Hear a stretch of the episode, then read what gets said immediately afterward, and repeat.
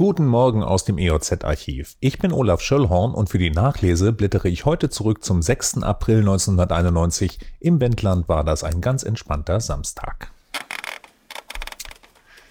In Hessen übernehmen SPD und Grüne die Regierungsgeschäfte von Walter Wallmann. Der neue Ministerpräsident heißt Hans Eichel und sein Stellvertreter ist Joschka Fischer. Für Hans Eichel ist das die Premiere auf großer Bühne. Bis dahin war Eichel Oberbürgermeister von Kassel und Landesvorsitzender der SPD. Eichel war 49 Jahre alt und seine Koalition verfügt über eine hauchdünne Mehrheit im Landtag. Für Fischer ist es bereits das zweite Mal, dass er Regierungsaufgaben in Hessen übernimmt. Schon 85 war er unter Holger Börner Umweltminister. Kommen wir nach Lüchow-Dannenberg. Ärger in Hitzacker. Im Rathaus ist man sauer auf Michael Brese.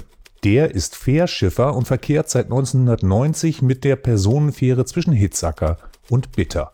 Genauer gesagt, seit dem 2. April verkehrt die MS Draven eben nicht und auch am morgigen Fischmarkt werde die kleine Personenfähre ihren Dienst nicht wieder aufnehmen.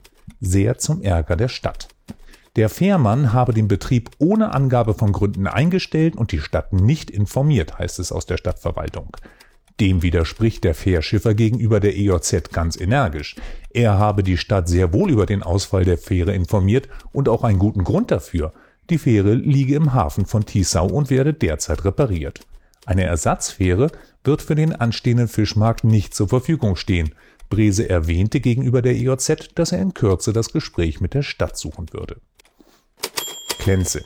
Wie die Polizei mitteilt, brachen unbekannte Rautis in der Nacht zum Ostersonntag zahlreiche junge Bäume ab, die die Gemeinde erst im vorigen Jahr an der Corvina Straße pflanzen ließ. Damit nicht genug. Die Randalierer rissen auch die frisch gepflanzten Blumen aus dem gemeindeeigenen Blumenkübel und warfen die Blumen auf die Straße. Hinweise sind an der Polizeistation in Klenze oder direkt an Bürgermeister Herbert Höbermann zu richten. Höbermann hat übrigens noch von einer Erstattung einer Anzeige abgesehen.